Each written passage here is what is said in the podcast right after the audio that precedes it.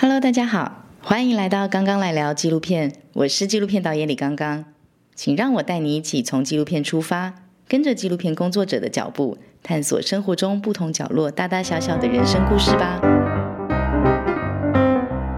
我们今天请到的导演呢是张宏杰导演，导演你好。好，宏杰导演在呃一九年的时候嘛，拍了一部纪录片，哎，对，对，黎明到来的那一天，呃，他是在拍摄台湾的同婚推动最主力的一个关键人物齐家威先生的故事。然后接下来在呃我们访问快要结束的时候，导演会跟我们分享他今这最近在制作的一些呃新的片子跟接下来的计划，这样。是，嗯，呃，我是呃独立纪录片工作者，然后是纪录片的编导跟摄影，嗯，那一直在关心的呃议题，可能像是其实都蛮不一样的。那现在主要是在以海洋议题为主，嗯，那之前可能会拍过像是呃黎明这支就是讲同志故事，是，然后更之前可能拍过像是女鸡童，然后一些更生人或者职棒选手，哎，很有趣耶，因为你选择的角色其实都就是你光听听到那个职业或者是那个人物，其实已经有一些画面在里哎，面。对，是因为我其实我的选题都是先挑我觉得有趣的人，嗯，那这个人本身有他的故事性，那他的故事性之后，我再会去看他这个故事里面他的议题是不是也是我有兴趣的。那如果两个都符合的话，我就会很想拍这个人的故事。嗯，对，因为像我们知道纪录片导演，就是你要拍这个议题，其实他一定会跟你生命中的一些经验是有连结，或者是你可能呃一对他有兴趣，一定是因为你自己可能也对这件事情有兴趣。哎、对，就是我大部分都是觉得人呃别人的生活领域是我没有去接触过的，嗯嗯，所以我产生非常大强烈的兴趣，所以我可能就不是那种就是跟自身生命经验有重叠的类型，就不是走那种很深刻，然后就是把生命去用进去拍别人，然后顺便体体验一下别人的人生，体验。对。那为什么会拍戚家威先生？当初、诶，齐家威的这一部关于黎明这部纪录片，他其实在二零一七年的时候是开始拍，嗯，那他其实也是呃一开始想拍的那一年，嗯，对，在那一年的前一年，二零一六的时候年底那时候，我们台湾在吵就是同婚的草案，然后还要送立院，对，然后那时候就是凯道十十几万人集结这样子，嗯，然后那时候其实我有经过，然后我就想说，这个好像不不关我的事，我去看几眼就走。那后来可是因为这件事情的时候，就有人把呃戚家威大哥的故事又重新报道出来，嗯，那报道出来之后，才看完这篇报道，才发现，哎，有一个人在做台湾同一做了三十年，然后。他一直是一个人，然后用一些很特别的方式在做这个抗争，嗯，可是好像没有一个纪录片来讲这件事情，嗯，所以那时候但他其实已经算是一种名人了，对不对？因为其实大家如果在讨论同志或同婚议题的时候，一定都会提到他这个人。物。哎、可是我觉得他慢慢变成是在你要投入这个议题运动的时候，你才会知道这个人。嗯，就是当我们在拍摄，呃，我们从二零一七拍到二零一九，嗯，可是在这三年的过程中，其实你会知道，就是呃，你知道。呃，大部分知道他这个人物是因为那时候他有视线，嗯，可如果你再往视线往前推的话，很多是可能他有参加游行，嗯，或者他原本就在投入同志运动，所以他知道这个人物，嗯，可是像我就是不是我这个圈子，不是我这个同文层的时候，其实对齐家威的认识是几乎是零，OK，所以后来你是怎么样觉得？从不关你的事到决定要花三年的时间来跟随诶其实是很快一个月就决定，因为我们呃去找他接触的时候，然后就是所谓田野嘛，就是出来聊聊，然后哎就是问他说我们想拍，然后跟你可以自己来讲你的故事，自己阐述这样。然后我们呃，然后那时候他就很自己喜欢自己讲自己的故事嘛，然后就又拜访他，就是两天，这样总共三天的时间，然后觉得哎、诶这个人可以拍，虽然有点奇怪，他讲话跟思维逻辑有点不太一样啊。对，他是一个蛮跳跃的人。很跳跃跟很自我，所以他的风格非常的强烈。然后再加上，其实呃，刚决定要拍一个月之后，他就跟我们说，哎，他的同婚视线开庭，嗯，然后再过两个月，三月二十四号开庭，然后呃五月二十四号公布，然后就是说，哎，两年之后同婚如果没有任何法令，就直接民法生效。嗯，所以那时候我们就决定，哎，原本要只是说，哎，我们花个一年时间来把它拍完，就变成我们想等到二零一九五月二十四号这个时候，嗯，所以变成哎一下就直接变成三年的一个。计划，所以你切入的时间点其实还蛮刚好的，因为你说非常的完美，就是对啊，因为你一决定要拍他们之后，然后后续就开始展开。对，所以原本的故事可能就是想说，哎，以七大哥游行这件事情为主去谈，嗯，然后后来变这样的时候，那个基本的架构就已经出来，就是它的背景架构，就是哎，视线开始到最后视线会怎么样。嗯，这件事情变成我们故事的一个主要背景。嗯，但你刚刚说，其实你一开始对于同婚或同志这件事情没什么兴趣。那那个转折点，呃，我觉得可能大家看这部片会觉得，就是它并不是那么强调在同志这件事情，就是它里面虽然是拍摄这个主角在做同志运动这件事情，嗯。但它并不是一个强调说，呃，同志的人权或者同志的遭遇性这件事情，嗯，就它可能跟以以往大家看到同志纪录片会有点不太一样，嗯嗯，它比较像就是一个比较人物传记的方式来看，嗯嗯，对，所以是因为这个人吸引了你，你才会想要去拍摄黎明到来这一，对，没错没错，所以我们前提就是戚家威很特殊很。非常特别，所以让我想去拍。OK，但是因为他是一个这么怪的人，所以其实一开始要说服他被拍摄这件事情，有花一点力气。哎，其实没有哎，居然没有没有，就是因为他很怪，怪到非常的自信，所以他觉得没没问题啊，没问题，你要拍 OK 啊。我以为这样子的怪人，他可能不会想要就是落入世俗，然后让让摄影机去跟拍他的。我觉得他的怪是。已经是你知道他的自我，呃，自信性已经非常高，已经澎湃到一个无我的境界，就是其他人你要怎样我都不管，嗯，我就是做我自己，你想来看拍我我都 OK 这样子，嗯，他就不是我们一般想到另外一种怪，就是可能他他很奇怪，可是他不愿意就是被人注视，嗯，就是他欢迎光临，你可以来，我我就是要要给大家看我要做什么的。所以你们有很深入的拍吗？包括呃，跟他的生活起居，然后甚至进到他的他住的地方。有，其实那个是蛮后面的，因为其实齐大哥虽然他是一个很愿意在镜头前面的人，嗯，但其实他对于一开始可能纪录片的方向或者纪录片的拍摄上，他觉得我们可能是要拍他的丰功伟业。嗯，所以他觉得好像其他事情不用拍，不用讲。嗯，他自己也有点就是没有特别想讲这个东西。嗯，所以变成我们第一年可能在拍比较表面的东西，然后在后面的两年其实就变得比较深入，然后慢慢才进到他家，然后去了解他一些生活状况什么的。嗯，他才愿意再敞开他的第二扇。对，虽然我觉得还是有一些抗拒，嗯，可以明显的感受他的抗拒，因为他觉得这个东西好像没有必要讲出来。嗯，他有一些。呃，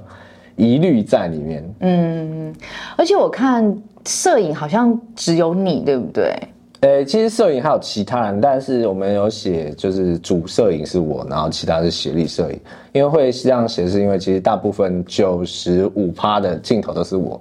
自己拍，嗯，然后剩下会用到其他人的镜头，都是拍游行的。哦，因为我在想，象这样子的拍摄，应该某种程度上还是算蛮私密的，所以你一个人，然后已经跟他建立好关系了，可能会比较容易拍到比较再深层一点的东西。对，因为其实他的相处模式要非常的长期。那长期跟私密性才把就是建构某些在摄影机的关系跟人物的关系，嗯，所以其实我那时候也在想说，哎，其实好像没有办法办法再找另外一个摄影师，嗯，来做这件事情，变成就是，哎，一定要我来亲自的，就是拿摄影机来跟齐大哥这样子。建立这个关系。嗯，那拍摄的三年当中，你大约平均是多久去跟他碰一次面？还是有事件的时候才会去碰？呃，其实我们那时候事件蛮频繁的。嗯，因为那时候，哎，同婚的那个就是说，哎，已经事件成功，那变成一开始原本同婚的团体就很多的动作，嗯，那再加上后来反同团体也开始办了很多活动，然后在这件事情又牵扯到政治活动，嗯，所以变成哎，我们出击的次数其实越来越频繁，嗯，所以我们三年的话，如果素材看的话，大概是一百天左右，嗯，可有时候一百天里面是夹杂前一天跟第二天两天的素材，所以大概我觉得大概一百三还一百四十天的，嗯，哇，那其实这么多的素材要剪接起来也是一个大工程，对，而且存起来也是一个大工程。对，那你的剪接师是在比较中后期的时候才加入？哎，我剪接师其实他在早期就加入团队，嗯，可是我们那时候讲的是大概，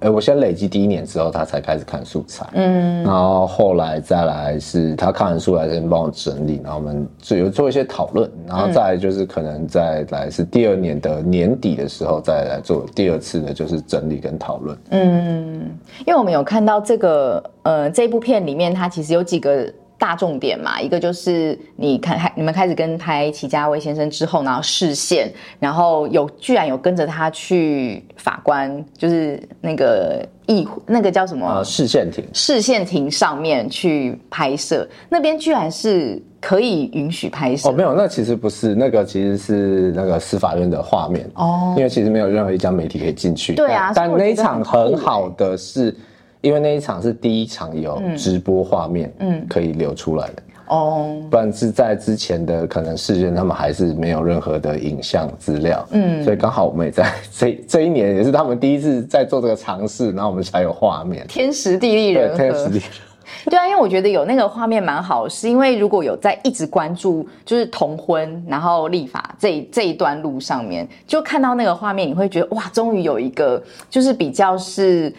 官方或者是真的就是盖章认证，就是这件事情即将要执行的感觉。对，所以我们都觉得哦，还好那时候法院那边的画面还有在，因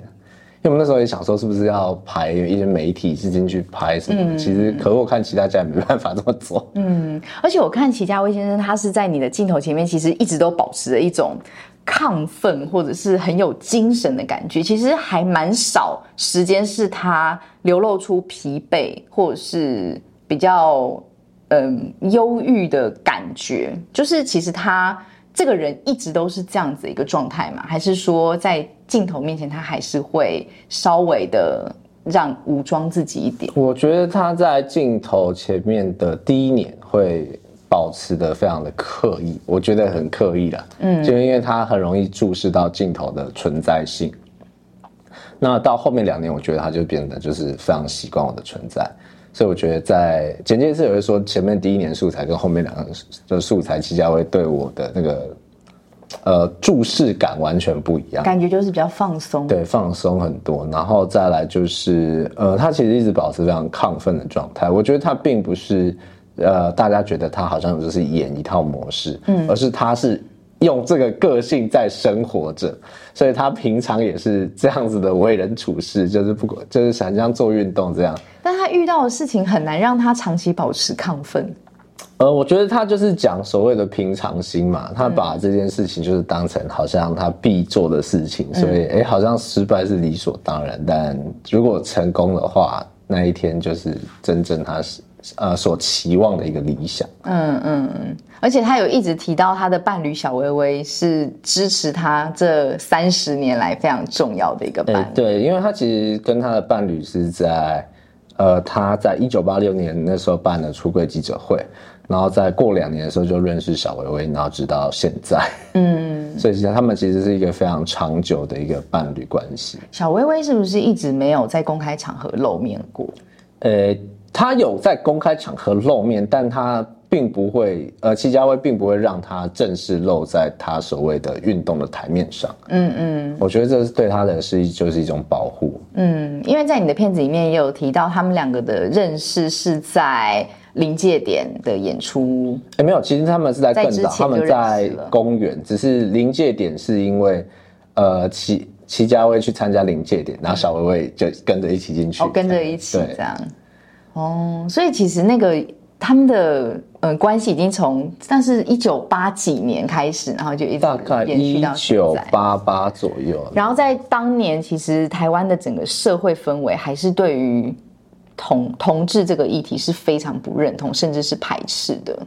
对，所以在中间，你们也有，你是不是也有去访问，就是现在关爱之家的那位杨姐？哎对，因为他们是之前对，其实他们有讲，就是嘛，呀，像杨齐家威当年在做艾滋募款这样子的那些招牌，都是杨姐帮他做的。嗯，那主要是因为杨姐一开始就是跟齐大哥他们合作来做那个艾滋病患的照顾。嗯。在那个就是大家对艾滋病很恐慌的年代的时候，他就跟他们这样子一群人，然后一起来为艾滋病患做这样的事情。嗯嗯，是，所以嗯、呃杨姐那边就是中间有听到是说，他中间有一段有一度是不想要跟齐家威联络的嘛？哎、没有，他们已经很久没联络。哦，我去拍摄的时候，他说他们已经再也没有联络过。是有发生什么事情吗？诶、它里面其实就是像纪录片里面讲，就是诶，齐大哥曾经有对就是艾滋病患做提告这样子。嗯，那那可能那是后来，那站前面主要的导火线是因为。呃，齐大哥带媒体去看他们那时候成立的，就是关爱之家的一个，呃，算是一个出出租的一个套房。嗯，然后那里面可能就有很多的病患在里面，可是他带了媒体进去之后，可能那些病患就吓到。嗯对，可能就是一个没有告知，然后可能齐大哥对于在当时的他必须要跟一些媒体做联络，他可能希望可以宣传说，哎，我们有这个地方，嗯，可是我觉得他那个方法并没有跟就是关爱之家那边做好一个沟通，变成哎，你突然带人，我们不知道，所以就变成大家都吓到。哦，哎，那这件事情跟齐家威先生后来入狱是有关联性的吗？哎，没有，他入狱是更之前的事情。哦，更之前他入狱其实是在他开完那个同志的出柜记者会的时候的年底，他就被抓进去关，关五个月。嗯，那那五个月主要是因为那时候有一个叫做双少杀警案。嗯，然后那时候就那个有个是。呃，反正有人就说齐家威家里面有藏刀藏枪，然后刚好被杀的又是两个兵，嗯，然后所以齐大哥就被说就是嫌疑重点嫌疑犯，然后就被抓进去，然后关了五个月，嗯，然后后来发现其实就跟他没有关系，嘿，等于是冤狱。对，就是冤狱案，因为那时候就把他跟啊、呃就是杀了那个两个士兵的强盗集团扯在一起，嗯，然后加上那个里面的强盗集团跟齐大哥在。呃，当兵的时候是同一梯，所以他说哦，你们两个认识，而且他家怎么刚好还有就是士兵身上才有这种东西，嗯，所以就把他当成嫌疑犯这样抓进去。所以他们想说，为什么那么刚刚好就是抓齐大哥？OK，所以齐大哥他那他有把这件事情当成他生命中的一个污点嘛，或者是反而让他更勇敢的去冲撞对，社其实他这？个这一件事情就牵扯到是为什么他要不让我们拍他的家？嗯，对他一直觉得呃，就是政府还有人在监控他，至今他还这么觉得。至今对，所以他还觉得说，哎、如果你拍我的家的话。政府会不会从我的画面里面看出他家的布置，然后去对他做一些心理分析啊什么的？但这是真的还是打？你觉得他可能还比较诶、我觉得可能早年有，可是现在没有。嗯，对，可是他会一直对这件事情有点耿耿于怀。嗯，毕竟曾经有受过这样子的，嗯，等于是迫害嘛。对，算是对，算是迫害，没错。那在你拍摄齐家威先生的这三年当中，让你印象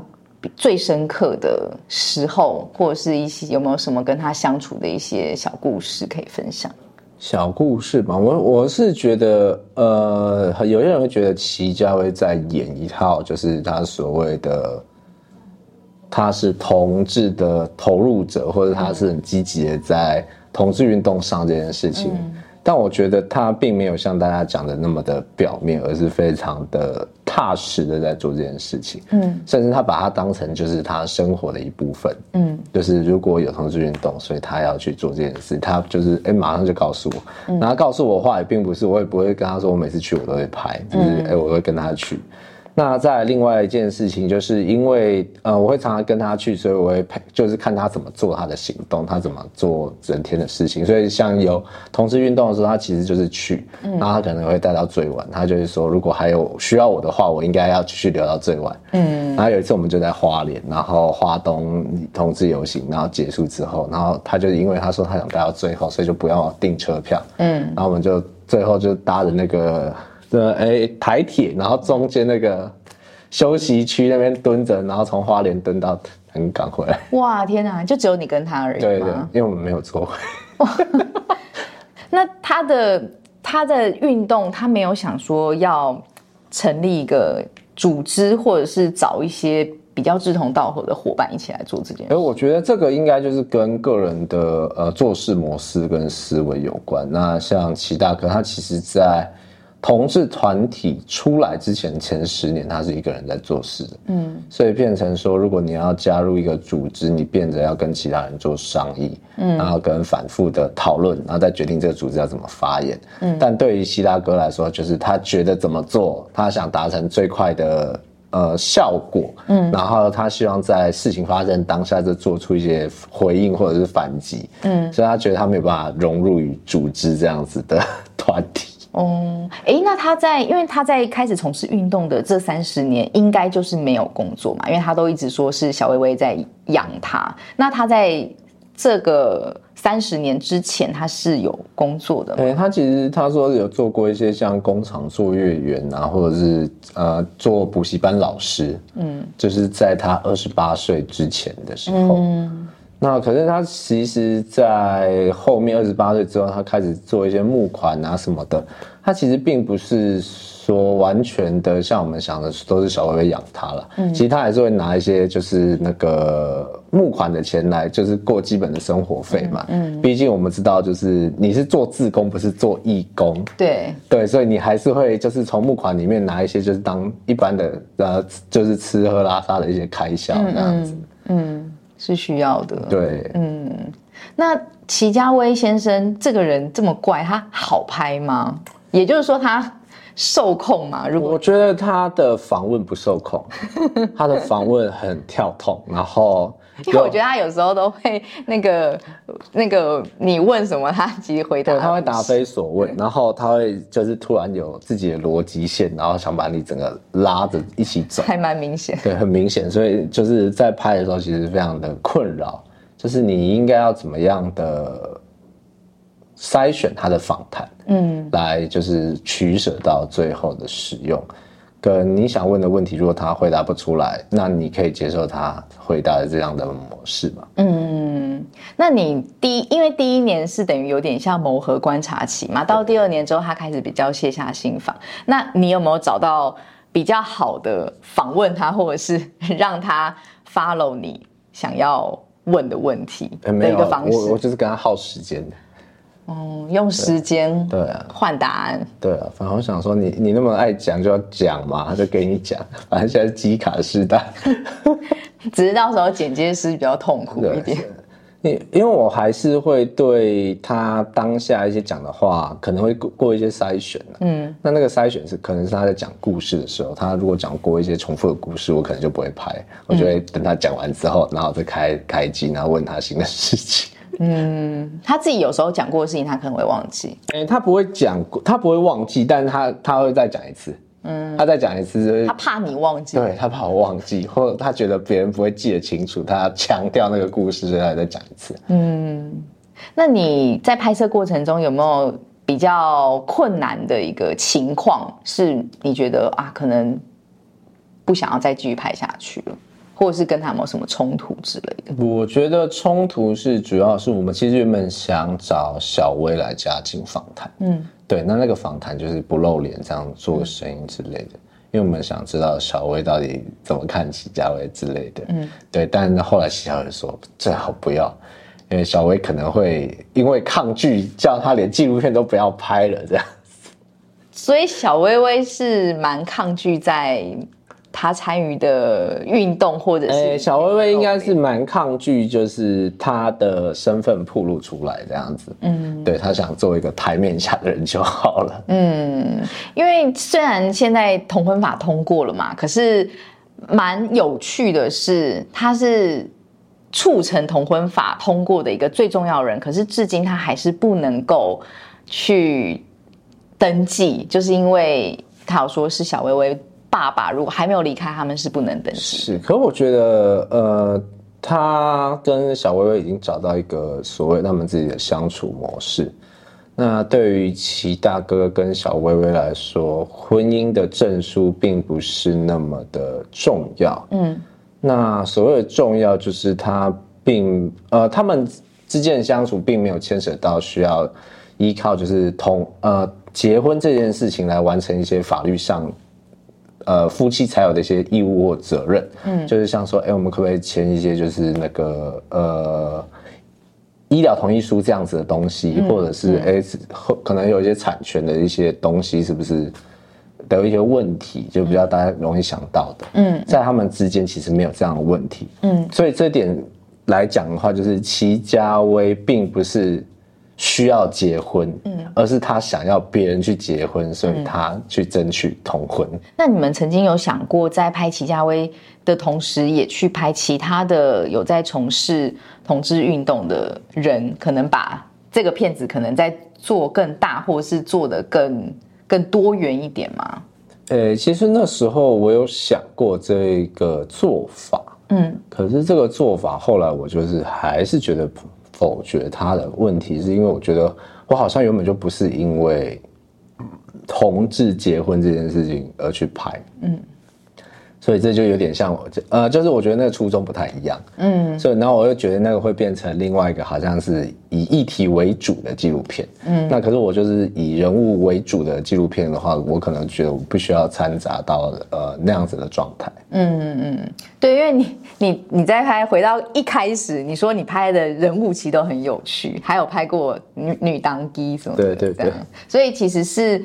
呃，你会想要拍纪录片这件事情，主要是人物吸引你，你发现这个人物很有趣，他做的事情很有趣才想。对，因为我想是用纪录片去体验别人人生嘛，毕竟人就只有活一次。可是如果你用拍纪录片的时候，你可以去了解很多人在不同职业或不同生命的体验中那样的故事是什么？有没有什么片段是到后来？你们在剪接的过程中觉得啊，这个这一段很好，可是放不进去的一些遗珠之憾的片段，如果有的话，可能就会 呼应到前面讲的，就是监控。嗯，对，因为其实，在二零一九年之前，齐大哥其实都还在用，就是所谓的三 G，哎，二 G 手机。嗯。二 G 手机就是那种打开只能够传简讯传简讯的，所以我们看他联络只有打电话跟传简讯的方式。好酷！那这就会延伸到说，他觉得如果我用就是三 C 的有网络的手机，它更容易被政府监控。嗯，所以他一直都不肯使用，也不肯换。嗯，他会使用 email 或者是网络吗？没有，他没有。所以也没有电脑，什么都没有。对，没有，都没有。所以我们完全就是联络方式非常的复古。哇哦，那他还会？手写信，或者是对对对，他有手写信这样的习惯，所以呃，他手写信的话，主要是我们在看到那个通呃视线通过的时候，他还特别手写信给所有那个视线的法官，所有的视线法官，对，他就写一个感恩信这样，然后寄给他。哇，好酷哦！所以其实他是一个还蛮有温度的人呢。他有温度，只是我觉得他这个温度很不容易被看见。嗯，因为我觉得对于齐家威这三个字给呃世人的印象来说，他是一个，呃，他有他的高度，然后又有他的狂妄跟他的浮夸在，所以这个人变成他很不现实。嗯，他很不像我们想象中有血有肉的那个存在，你就觉得哎，这个人就是在媒体才会出现的一个角色。嗯，所以大家对于七大哥的相处，就我觉得有时候还是保持。好像在看一个明星或者是一个很稀有动物的感觉，但你没有办法跟他再 close 一点，嗯，那个距离。那你当初想要拍这部片的时候，你有想要，嗯，帮齐家威先生可能发声，或者是帮他把人的这个部分更表现出来一点吗？嗯，在你的片子里面，呃，其实就是有做这个考量，所以才放呃齐大哥跟小薇薇的感情线，因为我们一直在想说。呃，如果以齐大哥的人物去钻研的话，嗯，还有他被拍摄的当下，其实我觉得他有时候有他的困难性在，嗯，他没有办法触发他比较我们所谓大众觉得一般人的那个感情的状态是什么，就是他一般的人性好像很有点看不到，因为他的。性格就比较不一样，嗯，所以我们才觉得啊，那好像就是要把呃感情线放进来，然后加上因为又是同志嗯。的故事，所以就觉得哎，那如果真的没有要做同志议题那么深，那我们应该把他的爱情故事给放进来，所以我们才会把一些像是呃他们在一起这样交往一些零碎的片段慢慢呃。给观众这样的资讯才知道，而且其实很多的拍摄都并不是预期的，像临界点那个活动，嗯，或者是遇到临界点的团长，嗯，都是齐家威完全没有安排，然后都是突然蹦出来。又一次的天时地利人，完全天时地利人和的出现。所以你们的拍摄是一直到二零一九年的五月二十四号，就是同婚通过。哎，我们拍到当年十月底的同志游行结束。嗯，对，然后后来，对，我们在那边那一年的年底上一个杀青点。嗯，然后只是后来想说，我其实有想在做更长的片。的版本那陆续还是有在拍，嗯，那只是这刚好去年到现在，齐大哥刚好身体其实有一些病变的问题，嗯，所以都在休养，嗯，所以我就想说，哎，他是不是还有继续可以拍，还是我应该用之前拍摄的一个素材就可以做成为一支新的片子？那齐大哥他自己看这部片，他自己有什么想法？我觉得他的想法。有时候很难彰显出来，嗯，他可能只会简单说他觉得哦这个版本他觉得可以很棒之类的。你觉他你是说他觉得这个版本可以再更好？啊，我觉得他是对于现，因为他有看过好几个版本，嗯，那可能对于现在最后试出的版本有一个肯定，他觉得呃，终于有一个版本他是觉得不错，喜欢。因为这部纪录片还蛮有意义的是，它等于是如果未来我们要开始回溯同婚的一个过程的话，那这部纪录片其实它是一个很重要的一个。一个素材，一个资料。希腊歌当然是他故事本身有意义，然后也会像你刚才说，他的历史价值性，因为其实他就是从，呃，他是同志的运动的发起人，然后又刚好成为同婚的。最后的见证者的一个专门申请人嘛，嗯，所以变成说他已经是算是同志运动这条的，就是一个历史代表人物。对，所以我觉得就是像以后有一些资料考证，或者是把它来做一些呃影像的延伸，其实这个很重要。所以我们才后来决定，就是我们全部都要拍四 K 影像，然后想说，哎，如果以后有人要用，嗯，跟我们来找我们的时候，我们可以拿出比较好的资料画面，蛮好的耶。对，那这个。中场休息之后，我们知道后来洪杰就转而去拍非人，而是哺乳类动物的纪录片。这个转折还蛮大。诶，是，对啊，后又回去拍金鱼这样子。嗯，呃，因为其实我原本就我一开始拍的，呃，比较算正式的 D。第一部纪录片就是在拍鲸豚救援这样的议题。嗯，你说你台大毕业之后的第一部？呃，台艺大当年毕业的那一部就是在拍这个议题。那个大概是二零一四年的时候，二零一三、二零一四的时候。那这个议题在我拍完之后，其实我也就是告一段落，然后就是去拍别的。然后直到大概二零二零年的时候，就是拍完齐大哥的第二年，嗯，然后我又回去从开始拍，嗯。那主要是因为我发现，哎，相隔大概二零一四到二零二零嘛，这样就相隔六年。嗯，可是相隔六年的时候，我们发现就是整体的环境的呃影响，对于鲸豚的死呃死掉搁浅的数量提升。嗯，所以我想说，哎，好像要做一支新的片子来，就是做一个记录。嗯嗯，所以我才从二零二零然后一直拍到现在。嗯，但是你。之前说你会想要拍的纪录片都是有趣的人，对，但哺乳类的鲸豚，它是有趣啊，跟齐家卫一样，非常的稀有动物，是是是，对，只是要讲这种的稀有动物，我们就是需要角色，嗯，所以在二零二零的时候，我开始累积这样子是就是受伤跟救援的海豚这样子的救援的故事，嗯，可是我一直在找说我要用哪一个角色来做一个切入，嗯，所以后来在今年的时候，我就决定用他们里面一位叫做杨伟成的兽医，然后他也是。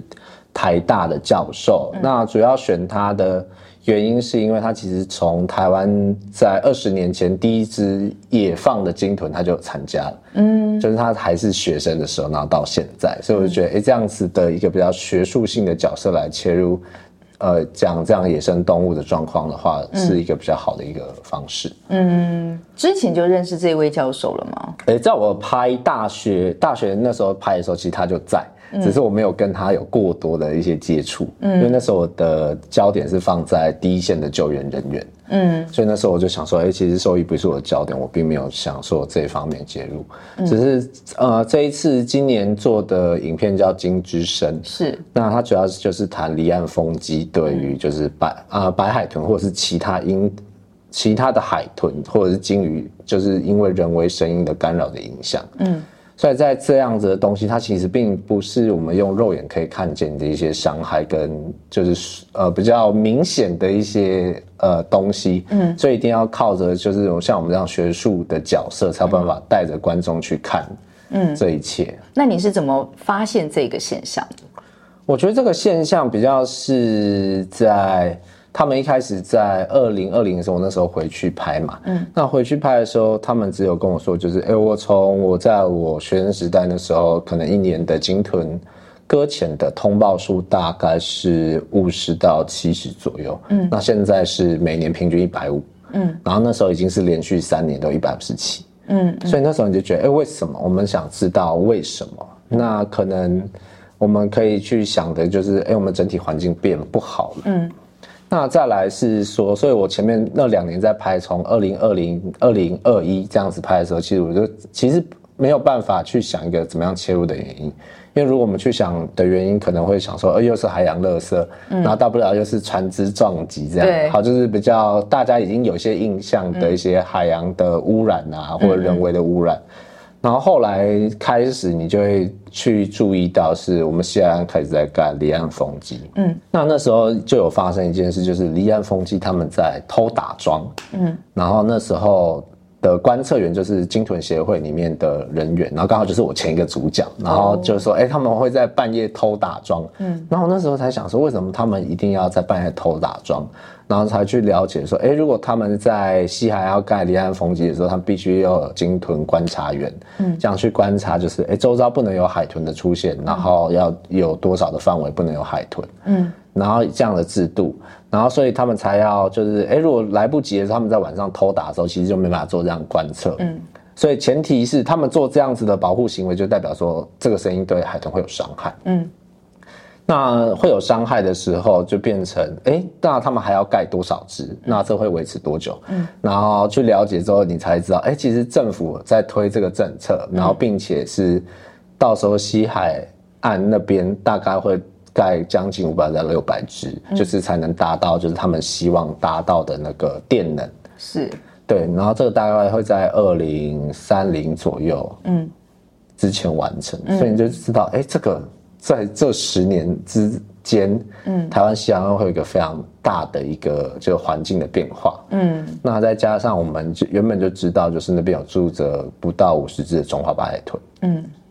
所以这样子的时候，我就想，哎，终于有地方可以把这个故事整个连接起来。嗯，中华白海豚为什么会特别喜欢住在那一区？是环境有什么诱因吗？呃，中华白海豚是一种很特别的海豚，就是他们喜欢住在浅海。嗯，就是离岸二十尺左右这样子浅浅的地方，那这样子的海豚就很讨厌，就是它很容易跟离岸这样子的渔民的渔业活动有一些重叠，嗯，然后重叠性非常的高，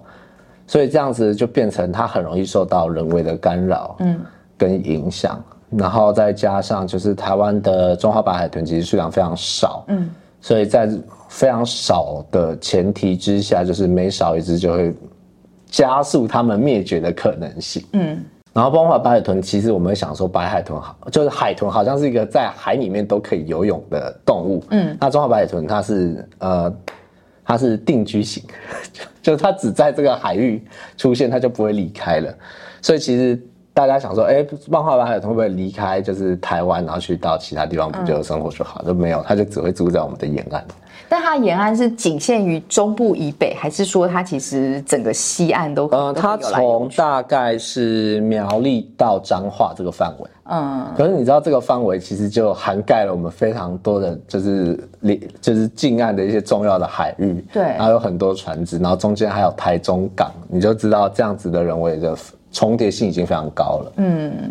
它之所以叫中华白海豚，是它只有出现在台湾附近吗？还是说，哎，这应该是命名的关系，但其实很多国家。东南亚那边也有，然后中国那边也有，嗯，对，只是他们那时候还有分出亚种，就是说台湾的这边跟其他地方的基因好像也有不一样，所以又可以叫就是台湾白海豚，嗯，就有一些人会这样称呼了。你说中华白海豚吗？还是啊没有，就是中华白海豚是一个对这个种类的一个命名，嗯，然后他们又说台湾的可能它又算亚种，所以又可以叫台湾白海豚。哦。所以你至今已经拍了，呃，一年多两年，呃，今年第三年也是第三年了。对，还想要继续拍下去吗？对，这个这个议题，我觉得它比较 比齐家会简单点，因为你也没办法访问海豚。对，我觉得它并不是它难的不并不是在呃拍角色，嗯，主要难的是在你要怎么呈现这个议题的从复杂。然后简化成观众容易吸收跟了解，就是整个环境跟人为的关系是什么。那如果你还还想要再拍一年的话，是有什么呃事重大事件在一年之后会发生，或者是你们自己有什么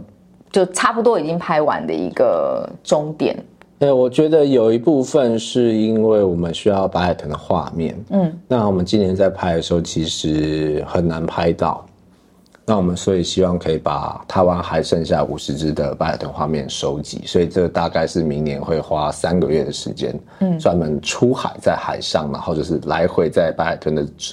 栖息范围里面，然后就是希望把我们的画面拍下来，嗯嗯，然后放到影片。那另外一方面的时间等待，主要是在等待你整个风机范围里面的搁浅时间，嗯。因为像呃今年的时候，其实通过就是彰化蜂场，然后他们要盖第三期的蜂场。嗯，那盖了之后，如果提升了这些明显的鲸豚的死亡的话，我们就会把它纳入我们的画面跟我们的就是影片的结构里面。嗯，但这个就是要等待，因为不确定会发生，但其实都是预估应该会发生的事情。所以就预估这一年内应该会拍到，如果拍到的话。素材量其实差不多就够，可以对，或者因为其实我们也要在等的是，我们不知道政府愿不愿意因为环境呃明显的伤害而把这个绿能给放慢脚步。嗯，因为它其实变成它很牵扯到整个全球市场。嗯，因为主要是像苹果，我们都知道苹果现在说我要下面的供应商全部是绿能。对，可是。绿能的话，就会所以像呃，我们现在离岸风机、西海岸这些电，全部都已经卖给像台积电这样的企业，嗯，然后这样子才能保证说他们达标绿能嘛，嗯，可这样就很很像本末倒置，就是我绿能应该保护环境，可是因为我要加速盖绿能，所以我把旁边的周遭的动物都先弄死了，嗯，是蛮怪的，对，所以我会称它为是红色的绿能，红色绿能，好血腥的感觉。对，所以我就觉得这件事情已经非常奇怪，所以我就想说，如果我们先把短片试出，嗯，那有没有机会来呃让政策的方向做一些改变或调整，或者是并不会降低工呃就是制造风机的速度，嗯，但是有没有办法呃推出更好完善的配套，嗯，来在施工的时候就是保护鲸豚的这样的可能性，嗯，所以金之声的短片。故事主要的重点会是在哪一些段落？呃，它主要在讲两件事情，一个就是水中长期噪音会对鲸豚造成干扰，另外一个就是我们一般在军事演习也会对鲸豚造成干扰。嗯，所以主要都是以水下声音的干扰，然后造成鲸豚的受伤为主。金之声，如果我们最近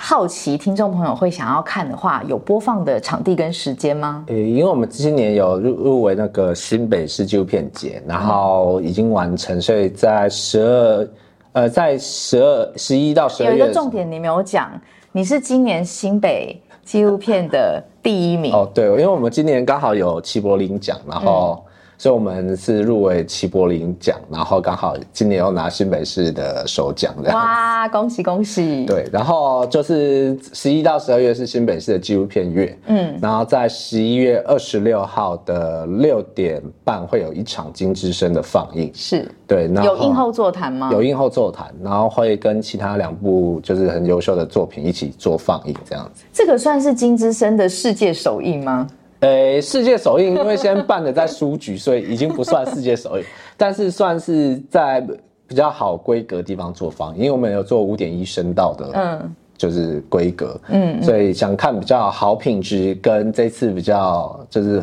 比较好场地的地方，就很建议来看。然后在府中十五的十二月十七号，还有一场就是黎明到来那一天的放映。哦，所以等于是你现在这两部片子都同时在进行。对，两部其实应该明年都会。在不同地方做放映跟推广，嗯，因为齐柏林基金会那边也打算就是跟我们继续做合作，然后把这部片子带到台湾各个地方去做放映。好，那我们今天节目就到这里喽，谢谢导演，谢谢，拜拜。